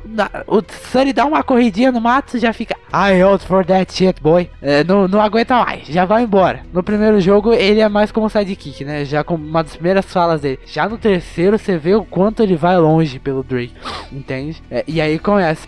Aí é bem tratado e vocês voltam pro tempo atual e vê que é tudo farsa e aquele mercenário é na verdade amigo do Drake e do Sully. E eles estavam há muito tempo indo atrás dessa Marlowe, que você já tem a descrição que ela tá com o Astrolabe. E o Nate co conseguiu ficar com o anel dele. E agora você começa a história de Uncharted 3.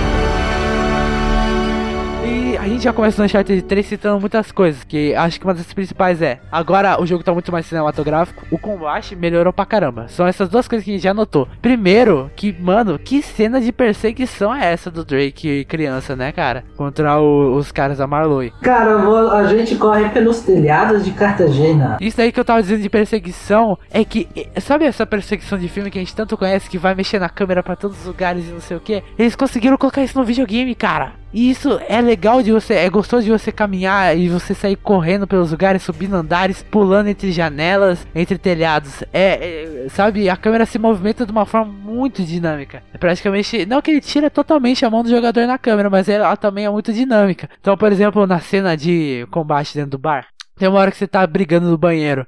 Cara, a câmera fica pra cima do Drake para mostrar o quanto que ele tá todo derrotado. E daí você pensa, ah, acho que é cutscene, né? Não vou nem mexer no meu controle. Mas não, é, é sabe, é, você pode ir mexendo no controle e a câmera vai seguindo o Drake. Daí ela passa para mostrar o Sully, daí volta pro Drake. No deserto a gente vê uma, uma frase também que parece em primeira pessoa. Drake te, o Sully te oferece a mão, daí a câmera já vai lá e dá um fade e mostra você controlando o Drake. Sabe, é um jogo de câmera muito bem feito. E que eles fazem no 4 com primor absurdo. Ainda no, no, no Uncharted 3 ainda tinha algumas. Como fala? Limitações. Exatamente, limitações. O combate, por que, que o combate é melhor? Porque agora você tem múltiplos alvos, certo? Você pode lutar com várias pessoas ao mesmo tempo e não é como se o Drake tivesse um set de animações só pra, pra mesma porrada. Agora, se você tá lutando com duas pessoas ao mesmo tempo, ele vai lá dar um soco em tal lugar, em outro. Se ele recebe, ele muda o próximo ataque dele. Tem como você agarrar a pessoa e jogar ela pra um canto. Os inimigos também podem fazer isso com você e você pode dar um surdão neles dizer, pode falar. A gente pode esquivar de um golpe e bater no outro. A gente pode usar uma garrafa que está em cima da mesa, um peixe que está em cima do balcão, um copo, é, alguma ferramenta. É uma coisa assim bem. A gente tem como é, uma interação até com o, o local.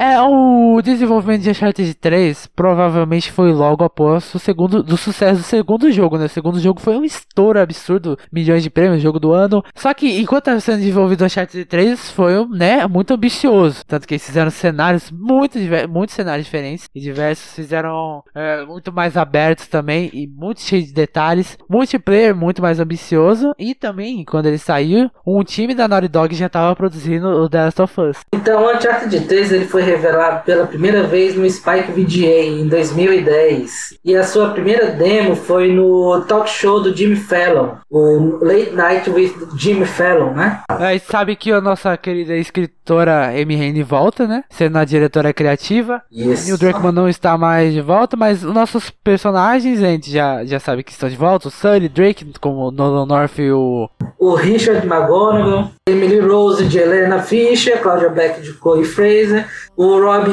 Downes volta para o jogo novamente, só que com outro personagem, que é o Talbot, que é um dos líderes da Ordem Hermética, que o Nathan encontra aí no bar. É, o Graham McTavish também volta para o jogo, só que desta vez não é mais um vilão, agora ele é um parceiro, um parceiro do Nathan, o Charlie Cutter. E nós temos a Catherine Marlowe, interpretada pela Rosalind Ayres, que foi a Lady Duff no filme do Titanic, Titanic, do Leonardo DiCaprio, é, né? Véi. É. e também nós temos o Sayed Badreia, que interpreta o pirata moderno Ramsés. Já foram introduzidos os personagens. Uh, no Uncharted 3, uh, como citado, eles trabalharam bastante no multiplayer, né? O multiplayer volta e também tem uma versão free to play dele, um pouquinho limitada. Depois a gente pode focar mais nisso, só que o jogo base em si, ele volta com a história de Sir Francis Drake. A gente já descobre depois um pouquinho, um pouquinho mais complexa, né? Parece que na volta ao mundo de Sir Francis Drake, ele passa para a Arábia, só que ele passa seis meses lá. E todo mundo fala, hum, tem algo errado isso daí, hein? Eu acho que, né, seis meses, quatro meses na verdade, para atravessar a Arábia, na verdade duraria um mês só. Então, novamente, o, a, a, produção de Uncharted pega alguns buracos na história e coloca a história do jogo. Ela também envolve o Drake, ele volta com esse mercenário que na verdade tinha se atirado nele, se chama Charlie Cutter. E é um dos amigos, né, dos, dos novos personagens que acompanharia o Drake pela viagem, pela jornada inteira do jogo. Só que acaba sendo cortado por outros motivos. A nossa Chloe Fraser também está de volta como piloto de fuga eles vê que o Sir Francis Drake, quando ele atravessou a Arábia, é, ele foi mandado pela Rainha Elizabeth, junto com John Dee, pra achar a cidade do Irã dos Pilares, né, o Bar. A cidade de latão do rei Salomão. Só que acaba tendo mais um buraco disso daí, que o Sir Francis Drake, é, ele deixou, parece que ele deixou várias pistas, mas ele não foi até o final disso, como é o Dourado, entendeu? Só que ele acabou morrendo no Eldorado. E parece que o nosso querido T. Lawrence, no grande guerrilheiro, né, e arqueólogo da, lá do século 20, da Primeira Guerra Mundial, ele trabalhava de arqueólogo e ele trabalhou de militar, e ele acabou ajudando, né, o, o Império Otomano a tomar, então, vamos dizer que era meio que a capital perto de Jerusalém, mas a capital árabe que era Akiba, Akibi. E nessa exploração, parece que ele conseguiu achar as coisas do Sir Francis Drake e conseguiu achar o Herói dos Pilares. Só que ele não conseguiu, ele não foi à frente com isso, né? Ele tinha todo esse material sobre o bar e não sei o que. Só que, mais uma vez, eles pegam uma, uma um fato histórico e colocam fantasia de Uncharted. Que Lawrence, ele morreu na enquanto ele andava de moto. Ele desviou de duas crianças andando de bike e bateu a cara na parede. Só que no Uncharted eles botam como se a ordem, né, da Marlowe, que a gente não conhece ainda nessa parte do jogo, ela acabou atropelando ele, pegou esses arquivos de bar e tá procurando essa cidade de Latão. Essa ordem é mágica, vamos falar sobre ela agora. Ela é a Marlowe, essa vilã do jogo, que até agora a gente não vê ela ainda como vilã, que a gente tá perseguindo, ela tem toda uma ordem, né, inglesa que tenta controlar o mundo, né? Há mais de 400 anos, né? E. A ordem hermética. Exatamente. Eles, eles falam que eles tentam controlar pelo medo, né? Aí você vê que, né? Uma coisa totalmente diferente, né? A gente nunca tinha visto isso no primeiro ou segundo jogo. É, a gente viu muito de misticismo, de coisas. É, como se diz? de folclores, mas a gente nunca tinha visto, né, uma, uma ordem secreta, assim. É bem interessante. Aí ela é uma vilã diferente, né? Que enquanto os outros mostravam uma ameaça física para o Nathan, né? Agora nós temos alguém que se mostra uma ameaça psicológica para o Nathan, né? Porque não só ela como o Talbot, que eles usam drogas e usam arquivos sobre o passado dos personagens para externalizar uma outra vulnerabilidade dele, né? Aí, como você falou aí sobre a Marlowe, né, sobre a força da ordem dela, né? Eles não somente trabalhavam com força psicológica, é, com ameaça psicológica para os seus inimigos e de dominação deles psicologicamente, mas eles também trabalhavam com é, hibridização de espécies, como as aranhas que aparecem no jogo, que na verdade são aranhas criadas por eles mesmos e colocadas por eles mesmos em lo nos locais em que tinham as pistas que podiam levar para a, o que eles estavam buscando, né? E aquelas aranhas não atacam os seus líderes, mas atacam os mercenários, né? Pra você ver que é, é uma coisa realmente diferente e perigosa, né? Exatamente, Jonatas. Quando o Drake e o Cutter e o Sully entram nessa biblioteca da Ordem, você vê que tem muita coisa lá. Parece até uma.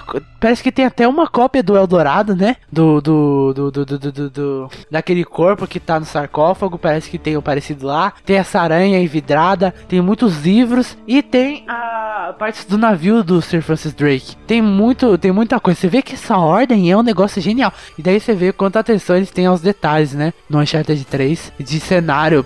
Cara, quando você vai lá no chateau, todo, nenhum quadro é igual, sabe? Todos os quadros são diferentes e provavelmente são baseados né, nos quadros reais da época, né? Das cruzadas. Aumenta demais a imersão. Isso, e a Ordem Hermética, né? Tipo a Ordem dos Templários em Assassin's Creed. É, eles não são. Quer dizer, eles são maus, mas não são exatamente maus. Eles querem tomar conta do mundo da forma deles, né? Que acham que as pessoas comuns não têm capacidade de tomar boas escolhas, são ignorantes ou ingênuas demais. Então, eles querem usar o poder deles, a força deles e esse dito tesouro para fazer essa dominação mundial. Exatamente, eles não buscam, eles, eles, são, ela é muito rica, ela não busca pelo tesouro. Pelo jogo, a gente, como já citado, ela passa pelo Siri, pela Siri, não sei o que. Daí o Siri diz: "Ah, vamos pedir um contato antigo seu, Neito". Mas antes a gente falar sobre, né, como eles se relacionam com antigos personagens e novos e pelo o que eles passam para tudo isso, como a gente descobre sobre essa ordem, vamos falar sobre que a Naughty Dog mesmo considera os pilares que definem Uncharted, que é o tiroteio e a exploração transversal e a narrativa. A narrativa de Uncharted 3 não tem. Você vê, na minha opinião, acho que cada um tem uma opinião diferente aqui, sobre o texto dele não é tão bom quanto o do segundo. Não tem aquele texto maravilhoso que gira, tem vários arcos de evolução de personagem, de quedas, né, que é de pontos altos e pontos baixos. Os personagens eles, né, se conflitam uma hora ou outra. Já no 3 a gente não sente falta disso. A gente vê que também ela tem muita ação uma atrás da outra. Talvez isso se dê, pelo que eu vejo no make-off, que muita coisa, a parte da criativa do jogo, é, foi decidida antes, antes de escreverem a história. Então a Amy Hennig foi uma das. é a única diretora criativa. Isso que eu achei até estranho. Porque vemos no Chat 2 tem três escritores e dois diretores criativos. E é a primeira vez também que, a gente, que eles trabalharam com o passado de um dos personagens. No caso, o Nathan, que é o protagonista, né? Porque a gente não sabia de nada sobre o passado dele. A gente via aquilo ali que ele era um ladrão, aventureiro, é, debochado, bonitão, tá? Mas a gente não sabia do passado dele, o que tinha acontecido para ele se tornar aquilo que a gente vê, né? E pela primeira vez a gente vê isso e a gente vê um pouco do Sully também. Então ele tem uma pegada assim mais, mais séria. E como você falou antes também, que nos jogos anteriores a gente via que o Sully mais como um sidekick que caía fora depois que as coisas estavam pegando mais fogo, né? E dessa vez não, dessa vez ele continua. Eu acho também, quer dizer, não acho, é por ter, eu digo que é pelo fato de ser uma coisa assim mais íntima do Nathan, né? Uma coisa assim que tem um significado maior para ele que, como a gente vê, ele tem esse negócio do seu Francis Drake como algo pessoal, como algo da família dele. E que de uma, uma certa forma a gente descobre que tem, tem e não tem algo com a família dele no quarto jogo, né? Então é uma coisa assim mais pessoal. E ele vê que o Nathan tá se entregando muito, então ele preocupado e com a, esse esse instinto paterno dele, ele tá ali todo tempo ali tentando segurar o Nathan também para não fazer uma grande cagada.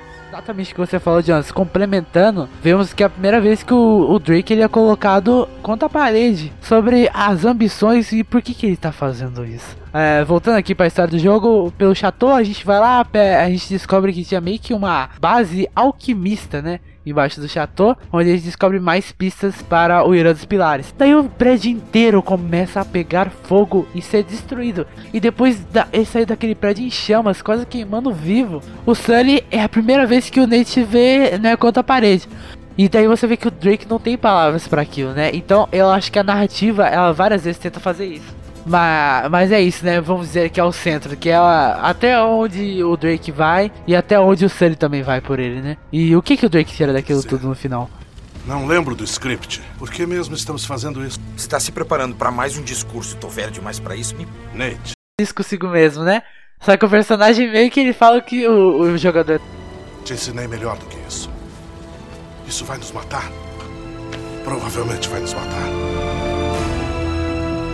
E a gente pode passar também pelo tiroteio do jogo. Na parte do tiroteio também, agora, pela primeira vez e única vez na série, né? A gente pode jogar uma granada de volta pro inimigo, aparece um timing. É, o tiroteio, uh, eu já não achei ele eu não achei grande coisa comparado aos demais jogos, né? Eu acho que eu acho particularmente que ficou mais facilitado. O tiroteio se mantém um do dois, só que você vê exatamente o que você falou, ele é mais facilitado pelo seguinte: a arma não tem mais recoil. Então, por exemplo, você vai atirar, a mira não muda nada, ela vai para cima. Na verdade, ela até a mira fica mais fácil, porque ela forma uma bolinha bem exata onde o Drake tá atirando. Só que você vê que parece acho que eles não conseguiram polir muito bem é, essa parte do tiroteio, que o tiro ele não pega exatamente onde você atirou no seu inimigo, é, parece que ele não é mais aquela a bala balística, né? Que ela, ela faz todo, ela percorre até o inimigo e acerta ele, né? Como em outros jogos. Tipo, por exemplo, Battlefield que você apertou R2 em direção ao cara, já contou o dano. Ele não tem toda aquela coisa da bala chegar até lá, da física, que Battlefield tem, por exemplo. Tanto que às vezes no Battlefield você tem que calcular a distância e o tempo que a bala vai chegar. Então às vezes você tem que mirar, mirar mais pra cima, porque a bala vai cair. O que você tinha citado dele poder devolver granadas. É uma coisa que foi uma adição muito legal, só que muito ruim. No Uncharted 2 ele focava no stealth. Aqui eles esqueceram o stealth e focaram no combate corpo a corpo. Que eu achei muito bom. Pra mim é o combate muito gostoso com o corpo a corpo dele. É o primeiro Uncharted que eu prefiro ir no corpo a corpo do que no tiroteio. Eu, entendeu? Se eu vejo um cara ali, eu prefiro correr na direção dele e meter um socaço, entendeu? É, agora, as granadas. Vamos entrar nisso. Sempre foi um problema na série, desde o primeiro jogo, né? Que os, que os nossos queridos inimigos tinham aquela mira de ouro que acertava exatamente onde você estava, né? E no 2 melhoraram isso. E no terceiro você podia devolver. Daí o jogo pensou, ah, o jogador pode devolver. Então vamos fazer que a granada seja o mais difícil, então, né? Tipo, tem uma, um raio maior e um dano maior. Só que esse dano maior é igual hit kill. E isso eu acho uma das coisas mais justas desse jogo. Que é hit kill de qualquer tipo de explosão e escopeta. Que eu tava lá fazendo meu combate com parkour tudo certinho. Daí do nada, eu não sabia. Veio na minha direita o cara com uma escopeta e me matou, hit kill. No modo normal. E eu ficava, e eu achava, eu não fiquei bravo em nenhum momento, nem, eu, tipo, eu sentia que era injusto, mas, ah, tudo bem, eu consigo fazer isso de novo. Agora eu vou prestar atenção, que eu não sabia isso, né? Mas tem uns momentos que é muito nada a ver. Você tá fazendo todo o seu combate normal e a lança-granada encostou, morreu. E então, é, é, você não sabe de onde tá vindo isso, mas ele te mata de uma vez só acho que, por exemplo, na dificuldade mais difícil deve se irritar, deve ser uma dificuldade artificial, mas é uma forma que eles tentaram rebater dizer o seguinte: ah, agora a granada ela, ela, dá mais dano, mas agora você pode devolver. Mas não funcionou tanto bem por causa disso, né? Que outros itens. Eu acho que faz. Eu particularmente acho que faz sentido e a gente tem algumas armas que seja uma hit kill, tanto para nós quanto para eles. Acho que isso dá uma balanceada no, na dificuldade do jogo e na estratégia. A gente procurar matar primeiro os caras que podem te matar com uma hit kill. Isso, isso você falou. É o contrário. Os inimigos podem te matar hit kill, só que você não. Eu percebi uma coisa para eles. As explosões dos inimigos faz cócega. Eles ficam de.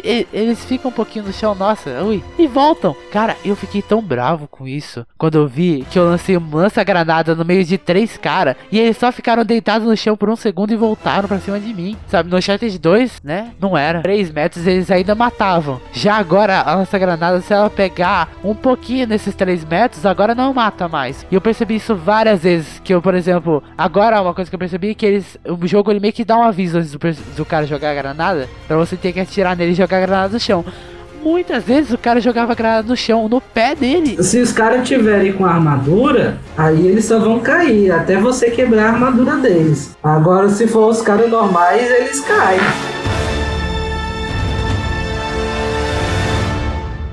Uh, no Uncharted 3 no próximo pular, que é a exploração e, e a forma de caminhar transversalmente. Eu vejo que é, tá muito mais fluido, né? É, por exemplo, tem vários postes, o parkour continua, as escaladas em vários lugares. Agora eu vejo que são lugares muito diferentes, né? Isso que dá aquele tom de e eles não são tão óbvios como são no Uncharted 2, uma coisa que eu percebi. É, onde você sobe dos postes, né, no, nas pedras. E, cara, é muito da hora isso. É, nossa, eu adoro a escala de Uncharted 3. É muito mais gostosa que no segundo. E eu acho que ela é tão gostosa, acho que ela não é tão gostosa, ela é muito mais fluida, mas acaba perdendo aquele senso de, né, realidade. Que, porra, se você ficar apertando X, o Drake vai embora, né? Subindo, escalando, ele não tem um tempinho de recuperação de estamina, vamos dizer é, assim. o cara não é o Big Boss no, no Metal Metal Gear 3. O cara.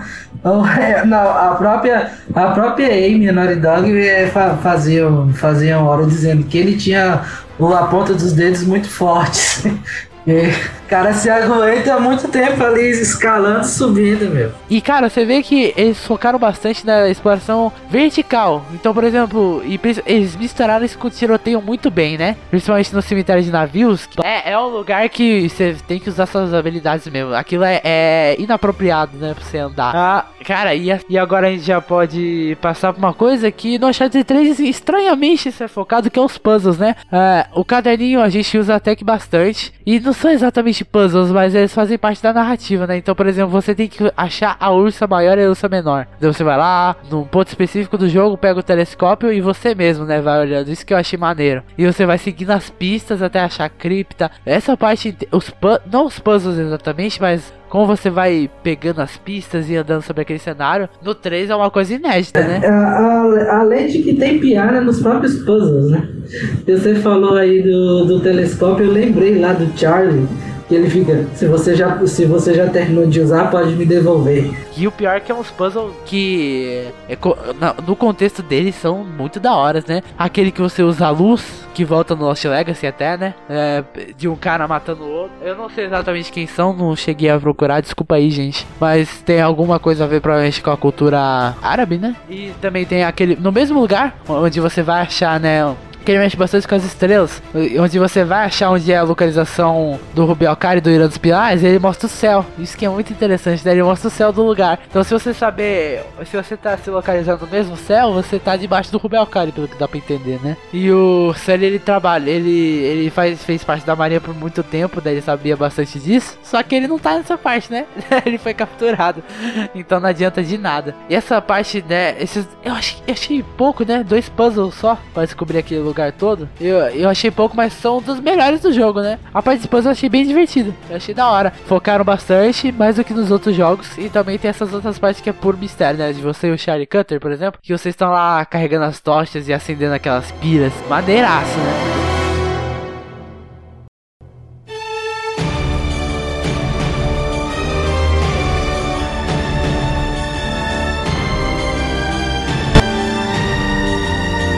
Um dos pontos que eu mais gosto do Uncharted 3 é a trilha sonora dele. Ela brinca bastante com aqueles vocais com violino e também com, não sei, não sei dizer que instrumento é aquele, mas eu acho maravilhoso. Provavelmente algum instrumento, né, lá da Arábia Saudita e toda essa parte do Oriente Médio. Cara, eu achei também uma das melhores trilhas da série, que ela é muito bem ambientada, ela é muito condizente com os locais em que você está no momento, é, te dando assim mais imersão, tanto do local quanto do que está acontecendo contigo ali naquele exato momento. Cara, né? eu, eu vou fazer questão de tocar nesse podcast bastante sobre a trilha, hein? Eu acho que ela também ela serve para dizer mais coisas que visualmente Talvez não dê pra ver, entendeu? Tipo o, Drake acaba de encontrar o Sunny, né? Depois de toda aquela loucura de ilusão e que não é ilusão, o que, que é verdade ou não, a música dá um leve toque de alguém gritando de fundo, daí ele some, daí aparece de novo. É, é da hora pra caramba. Principalmente quando você vê aqui no combate, né? Quando é, é que é, nesses jogos de ação e aventura, você sabe quando começa ou termina o combate, quando começa ou termina a música, né? Terminou a música, você sabe, ah, acho que deve ter varrido, né? O mapa desses carinhas. E no Uncharted é o mesmo cara que fez a, a trilha do 1 e do 2. E é uma trilha enorme, de duas horas. Então ela teve até dois discos. 44 músicas, meu amigo. 44 faixas. No primeiro jogo, por exemplo, pra usar de comparação, tinha 16. Você não me conhece. Na verdade, suspeito que conheço você melhor do que ninguém, Sr. Drake. É claro que esse não é o seu nome, não é? Mãe comete suicídio. Pai entrega filho para o Estado aos cinco anos. Enviado para o orfanato St. Francis. é tão dickensiano. Uh, tem toda essa treta né, da Marlowe, da, da Ordem, e, e eles estavam em busca do Irã dos Pilares. Mas o que, que tem nesse Irã dos Pilares? A de meu amigo John. Então, é dito que o rei Salomão, depois que pediu a, a sabedoria a Deus, teria descoberto né, é, vários símbolos místicos que liberaram demônios no mundo. E com essa sabedoria, ele conseguiu criar um símbolo que invocava demônios. E ele então começou a usar esses demônios para o seu próprio bem. E esses demônios então acabaram se rebelando contra ele. E ele decidiu puni-los, os colocando dentro de um vaso de latão e jogando dentro do, do poço mais profundo de de um bar. Isso, quem bebia a, a água contaminada, ela teria pesa, é, pesadelos que viriam esses demônios, esses demônios são chamados de Didin, e eles também teriam pesadelos com os maiores medos deles, que no caso a gente aprende que um dos maiores medos do Nathan é perder o seu pai Sully. Exatamente, né? O, a gente vê que no Uncharted 3 o, o, o diz diretamente: Drake, você é meu. Eu nunca imaginei que eu teria um filho. Já no 1 e no 2 ele, isso não é muito bem citado, né? E agora a gente vai passar um pouco do que, se trata a narrativa. A gente já conseguiu explicar sobre o que, que é o Herança Pilares. E o jogo também se baseia na, no T. Lawrence. e no Sir Francis Drake, mas vamos dizer que a história inteira é a ordem hermática, né? Que hermática, hermética. Enquanto a Chloe, voltando aqui, a Chloe e o Cutter estão lá na Síria, é, a gente descobre e faz diversos puzzles que levam de um lugar pro outro. O Cutter ele até ele toma um dardo, né? Ele fica muito louco e parece que ele acaba respondendo a comandos do Talbot. E mesmo depois que ele, né, parece que já passou essa loucura, ele continua é, sendo mandado, mas parece que ele consegue lutar contra essa força e acaba dando um tiro no Talbot e os mercenários dele. Na verdade, ali, o, o Charlie, ele tem a ideia de passar pro Talbot que ele ainda estava sob o comando das drogas. Ali, ali ele já estava fingindo. Né? Até o, o, o Charlie depois fala. Por que, que vocês jogaram a arma? Ah, você não, não nos falou que, que ia fingir alguma coisa. Vamos lá. E aí a gente vê ó, se aprofundando quem que é esse personagem do Charlie Cutter. E aí você vai vendo como ele é para a par com o Drake, né? Questão de inteligência e tudo mais. Tanto que tem uma parte que, enquanto você e o Sully estiveram fora, ele meio que dá um aulão, né? Sobre o que ele descobriu, né? Sobre o céu, a dicotomia, né? Que eles usavam. É, a gente pode dizer que o,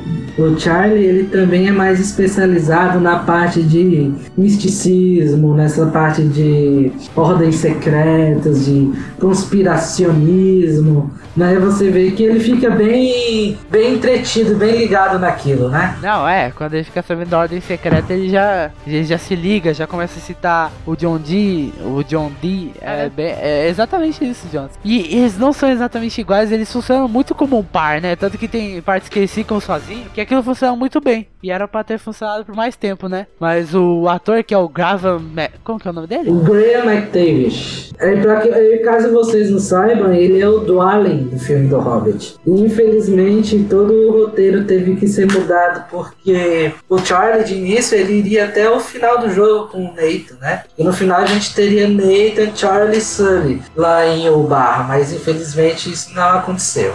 E é um personagem com muito carisma, né? Eu tá. Eu, eu gosto dele pra caramba, mano. Eu acho que fácil ter um spin-off dele igual teve da Chloe, sabe? Cara, eu também torço por isso, viu? Eu acho que ele funcionaria muito bem com qualquer um ali, né? Ele já conhece a Chloe, ele já conhece o Sully. Eu acho que ele poderia ser apresentado pro Sam. E, cara, eu acho que ia ter muita piada. Eu acho que ia ter muita zoeira dele com o Sam, viu? É verdade, cara. Nossa. É, e depois de toda essa treta quando o Talbot e o Cutter e eles descobrir, eles acabam descobrindo, né, onde seria o ponto exato de Rubialcari. Porque o Rubialcari, pelos que citam no jogo, tem 500 metros quadrados, né? Se compara. É, ele tá em, ele toma conta de vários países, né? O Iêmen, Oman, Emirados Unidos e Arábia Saudita. Ó, deixa eu te mostrar. Ó, uh, São Paulo, eu... isso mesmo, tem 248 metros quadrados o estado. Mano, esse deserto é tipo duas vezes e meia o estado de São Paulo. Dá, acho que é, acho que é Bahia. A Bahia um pouquinho mais. Isso, é do tamanho da Bahia, 567 km quadrados. Imagina uma Bahia inteira de deserto, cara. E, e onde que tá o, o, entendeu? Aquela cidade. Então, é, por esse mapa eles têm mais, eles encontram uma pista, agora que eu lembrei. De onde seria? Porque se passaria entre o deserto de Rubalcali. E logo depois disso, o, o Talbot acaba encurralando o Cutter e, e o pessoal, não é da gangue, da turma, vamos dizer, a turminha do Drake. E o Cutter meio que acaba se sacrificando, né? Pra, pro pessoal fugir. E a ponte. É tudo que o Drake toca vira merda, né? Então o Sunny e a Chloe passam pelo lugar de boa. Passou o Drake, caiu tudo. E o, e o Cutter ficou pra trás, junto com a Marlowe. Isso, né? É isso me lembra de. Isso me lembra de uma certa parte do Uncharted 2 que a, a, quando eles chegam lá em Shambhala, tá o Nathan o Nathan e a Helena e a Chloe, eles descem a, aquele pedaço de terra lá, deslizando, né? Aí chega lá no final, o, o Nathan pede pra ela seguir e a Chloe fala: é, presta atenção, Helena, ele vai quebrar alguma coisa. ah, eu lembro. Não, não, pior que você sabe daquela cena, você dá uma gargalhada muito gostosa. Porque fica no seu inconsciente, só que você não, você não acaba falando isso consigo mesmo, né? Só que o personagem meio que ele fala o que o, o jogador tá pensando. É, é isso mesmo. O pobre do Drake é zoado o tempo todo por todo mundo, né? É o mais, é o mais foda ali, mas é o mais zoado também. E daí eles ficam encurralados e o Cutter acaba. É a forma que eles encontraram pra ele sair, né? A Marlon encurrala. Ela adora tacar fogo nas coisas, né? ela tacar fogo no meio desse, desse lugar. E o Isso. Drake até fala, mano, eles estão explodindo esse lugar que seria. que é um lugar de turismo, né? Até aquele castelo. E eles estão tacando foda-se, tacando foguete, explodindo, tacando fogo e o Cutter acaba quebrando a perna. Do nada, isso é uma cena, uma cena meio estranha que a Chloe abre a jaqueta dele, pega e tira aquela carta Isso. de tarô, né? De uma torre pegando fogo. E tipo, é isso. Nunca mais é citado no jogo. Foi embora. É, eu tenho que dizer, a carta de tarô faz, faz é, como é que se diz? Faz sentido pelo que aconteceu, né? Que o Curry tava no, em cima de uma torre que a Marlowe tacou fogo. Agora a gente não, não, não entende por que, que o Talbot fez isso, né? Tipo, por que, que ele colocou a carta de tarô no, no carta de tarô no Charlie, né? Fica uma coisa inexplicável. Não, é muito louco. É que o Talbot, que a gente não explicou, mas ele meio que é o cãozinho de guarda, né? Da, da Marlowe. Sempre tá do lado dele, sempre faz a coisa. Ele sempre tá com aquele olha- olharzinho de boca fechada, meio cínico. Cara, na verdade, o Talbot também é um outro personagem que é uma contrapartida do Nathan. Né? Que ele, é prote... ele é o protegido da Marlowe, assim como o Nathan é o protegido do Sunny. Ah, sim, exatamente. E o Talbot ele é meio cínico, ele nunca abre a boca pra dizer algo, ele sempre. Ele, ele mais age, né, do que ele fala. Diferente, né, do Navarro. Fala pra caralho. Nossa senhora. Já o Talbot, ele, ele, é ele sempre tá no passo à frente de você. É, é uma rivalidade, né, praticamente, entre os dois. Só É, que. só, só é, apesar de ter uma rivalidade, ele também é um dos personagens que sabe que não pode ir na porrada contra o Nathan, né? Tanto que lá na parte do, do IM, quando tem a perseguição, ele foge do Nathan e, le- e ainda leva uma porrada quando. Leva uma doidinha quando o Nathan, enfim, o, o consegue alcançar, né? E o Charlie acaba indo embora e a Chloe, novamente, vaza, né, da história, meio que dizendo. Essa é a segunda dura do, do, Drake, é o segundo conflito sobre a ambição dele. Cara, mais uma vez, seu amigo quebrou a perna aqui. Olha isso, a, a véia tá com fogo no lugar. Não vai dar certo isso aí, não. Se eu fosse você, eu parava. Olha onde você tá levando esse velho. Daí. Meio que o, novamente o Drake não tem palavras e segue reto, né? E agora vocês vão para o Iêmen. Quando vocês estão indo para o Iêmen, o Sully diz, né? Enquanto vocês estão na Síria né, ainda, o Sully fala: Ah, vamos ter que chamar o contato antigo, mano. Não vai dar certo isso daqui, não. Daí você já se liga, né? Helena Fisher. na- Que nesse jogo parece que eles já se divorciaram, pelo que você Então, sabe. aquilo aconteceu depois dos eventos do 3. E a gente vai pro Yemen, a, a- principalmente por causa da Helena, porque que ela consegue te dar meio que o credencial de jornalista. Daí você podia andar pela cidade suavão. Eu acho que é credencial mesmo, porque passaporte eu acho que eles teriam grana pra fazer isso. Mas poder andar livremente lá no lugar que, né, já é meio fechado, já é meio. Entendeu? Lá vem um líder, né, do Salim, que ele meio que tenta proteger a cidade, né, do Irã dos Pilares, do- dos ingleses, né? É, o Salim, que é o líder é, beduíno da, dessa tribo, que cuida de, Irã dos Pilares, acaba vendo o Nathan e ele percebe que o Nathan é diferente do- dos demais, dos demais é, caras que ele estava enfrentando.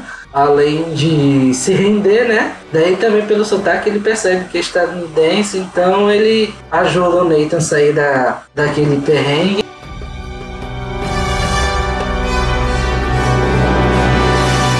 Exato, aí eles acabam chegando lá no portão de Ubá e você tem aquela visão grandiosa de uma cidade toda feita de latão. Muito bem ilustrada, muito bem ambientada com coisas árabes e com sol próprio, né? Que a gente já, já chega a pensar realmente que essas cidades da trilogia não eram cidades normais, mas cidades assim em um universo paralelo, né? E lá tem sol, meu. Então a gente pensa, é céu aberto. E o. Bom, daí dentro dessa cidade, então, eles param um pouco para beber água. Quer dizer, Nathan bebe a água, né? De repente ele começa a enfrentar inimigos é, diferentes. A cabeça desses inimigos começa a pegar fogo e a gente vê que esses inimigos não são normais, mas são os Dijin, né?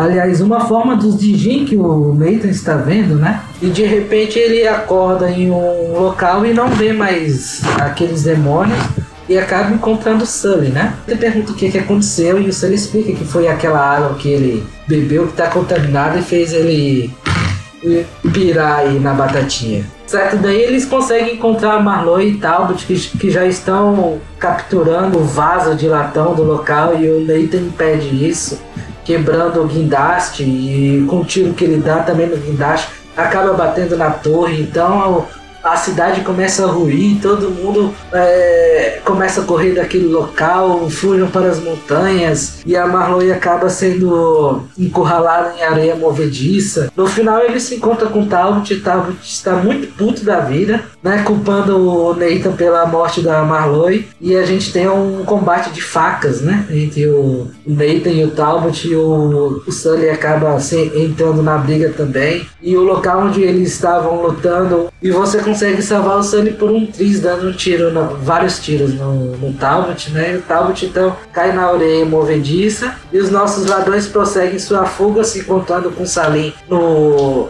na entrada da. É, a cidade acaba sendo soterrada pelo, pelo deserto. É bem, é bem triste, cara. E é muito impressionante visualmente, porque se você ir olhando na esquerda, tudo vai vai indo enquanto você vai batalhando com o Talbot naquele pedaço. E tudo vai. Cara, exatamente. E a gente vê a cutscene final do jogo, né? A famosinha de Uncharted 2, 3, que é o Sully, Drake e Helena. Reunidos, né? Provavelmente voltando de algum lugar ou indo para algum lugar e acontecer aquele momento romântico, né? Entre a Helena e o Drake. Sempre é assim, né? Vamos, né? e o Drake oferece a Helena em casamento o Drake devolve o anel dele, né, de noivado. E aí era pra ser uma ideia de finalização de série, né, cara? Você pensou que aí a, o, o Drake se relacionou com o Sully, a gente teve aquele momento, né, da jornada do herói com seu mestre, teve a mocinha, que ele também conseguiu ficar com ela no final. Então pensou que, porra, final de série, né? Final de Uncharted. Nesse PlayStation, no PlayStation 3 não sairia mais não, né? Todo mundo sabia que daqui, né, uns anos já ia sair o PlayStation 4. E agora voltamos apenas lá em 2016, né? Com Uncharted 4.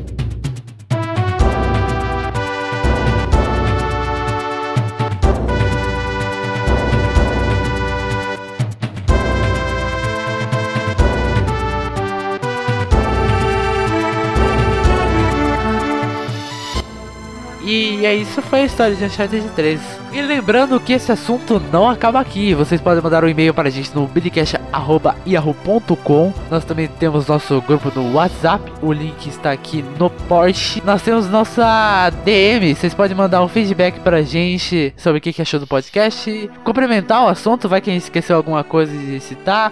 O que, seria legal? Qual foi a sua experiência com Uncharted, hein? Manda pra gente lá na DM do Instagram ou Twitter, arroba.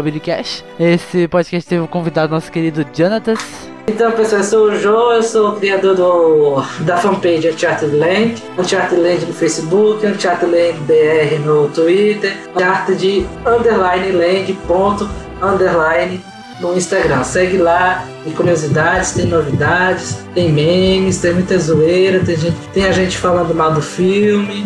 É, mesmo, mesmo assim a gente dá notícias sobre o filme, tem gente falando mal de Tomb Raider também zoando muito, zoando The Last of Us também. Valeu!